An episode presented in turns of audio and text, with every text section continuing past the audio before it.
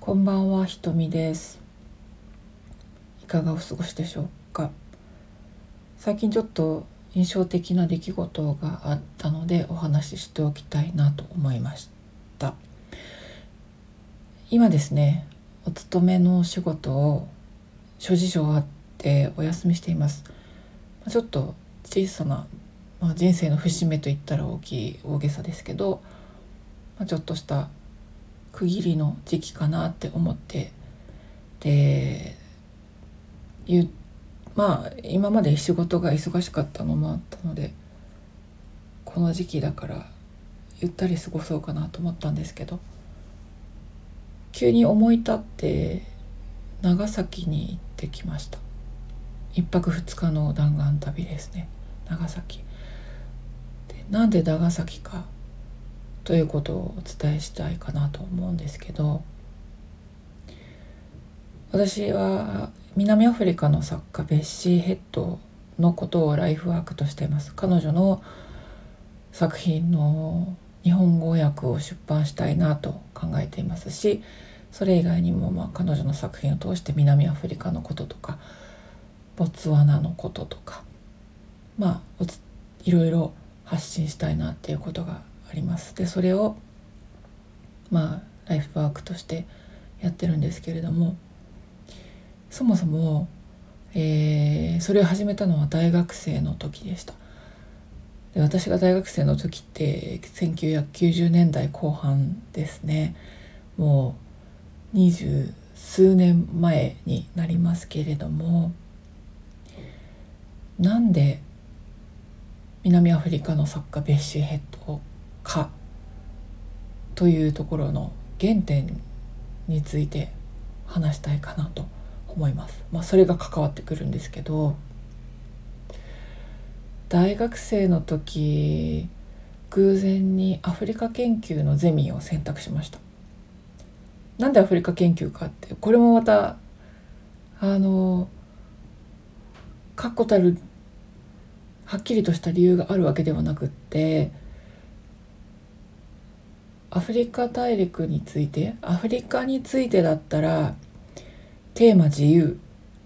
と書かれていたからあこのゼミだって思ったんですね。ちょっと変わった人なんです私。まああの先生も変わった人だったんですけど。でアフリカについて何も知らなかったけどテーマ自由だったら自分で好きなテーマ選べるじゃないか。こんないいことはないと私は考えたんですね。まあ今でもそう考えると思いますがでもじゃあアフリカだったら何でもテーマが自由って言われても自分が熱を持ってこれだって思えるテーマもまだまだ見つかってなくてでゼミの時間も持て余してたんですね。でもその一方で高校生の時から実は私ずっと福祉に関心があったんです高齢者福祉ですね。まあで老人ホームの仕事をバイトをしたりとかですね。あの北欧スタディツアーに行って、まあ、スウェーデンとデンマークの福祉のスタディツアーに参加したりとか、まあ、そういうことやっていてあゼミの勉強と全く関係ないじゃんっていう感じなんですけれども、まあ、まあ今でもそうなんですけどね。あのここではないどこかのことばっかり追いかけてるっていう大学生の時からそんな傾向がありましたが。である日ですね長崎の、まあ、有名な老人ホームがあったんですよ。もうすっかりどこなんだか全く思い出せない忘れてしまって思い出せないんですけれども。でわざわざその老人ホームを見に行くことにしたんですね。で大学生の時まあゼミの勉強なんかサボってですね老人ホームを長崎までわざわざ見に行くという熱い大学生なのか緩い大学生なのか分かりませんけど。で長崎に行って老人ホームの見学してでそれから街をプラプラ歩いてたんですよね。そしたらその時たまたま長崎のですね古本屋に足を踏み入れたんですねもうふらりと。特にあの何の理由もなくですね足を踏み入れたんですけれども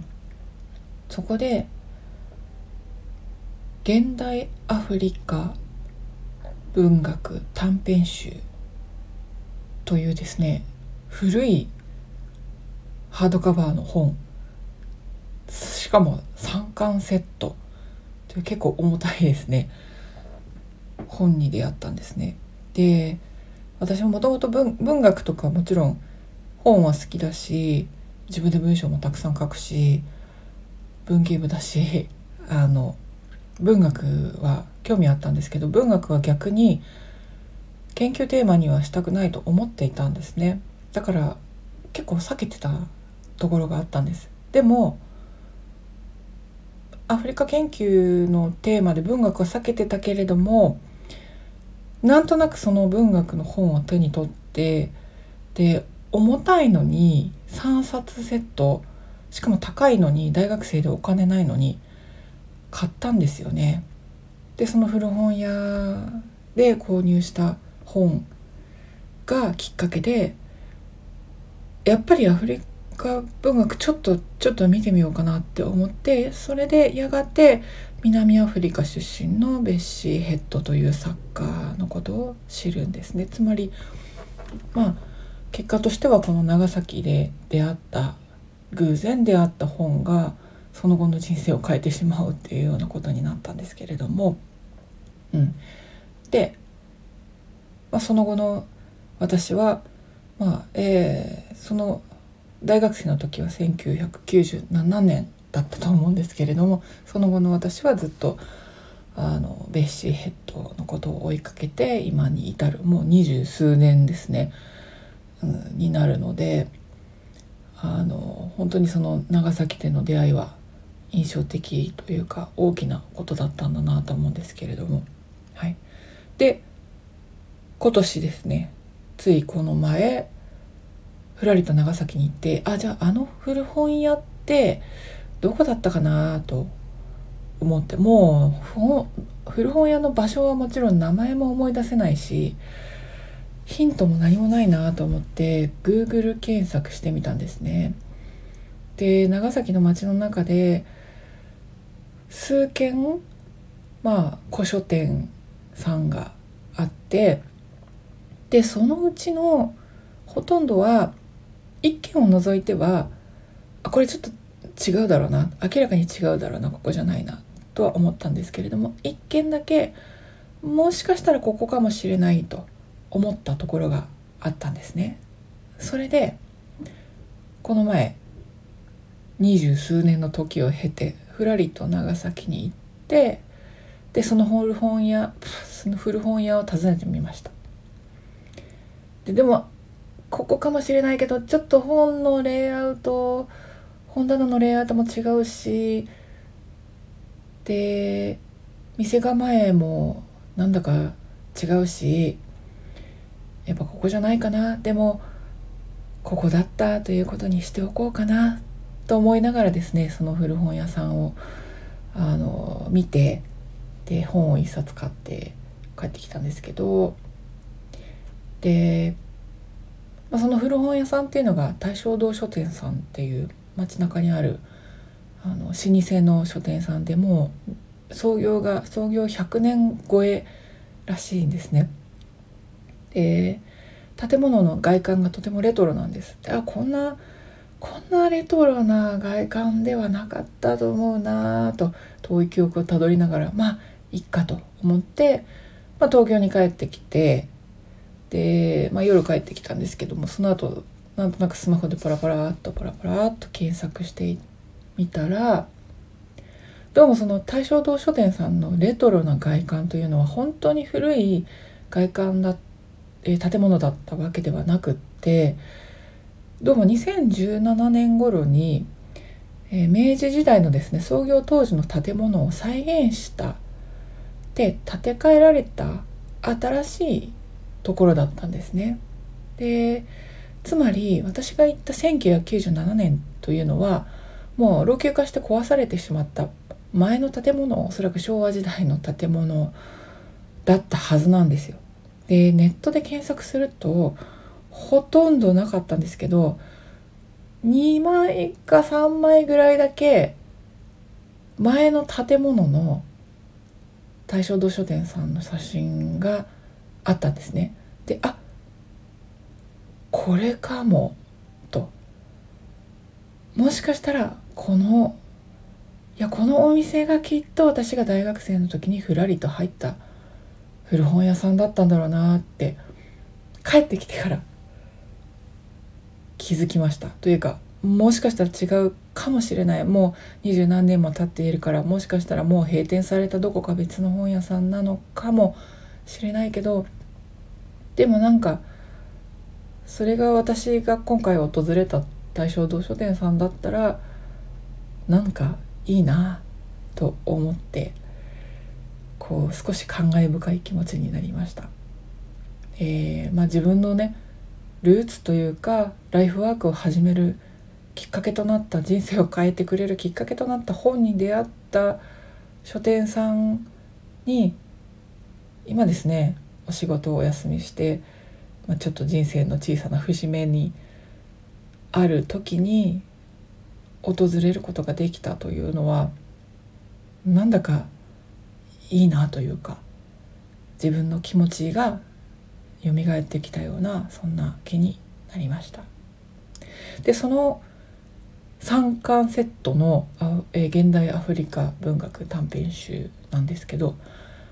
えー、まあ今両親の家にの本棚にあると思うので、まあ、もし今度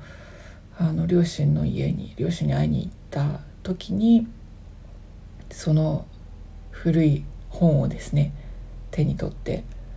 もしかしたら購入したお店のヒントが何か書かれているんではないかなと期待しつつまあ見てみようかなと思います。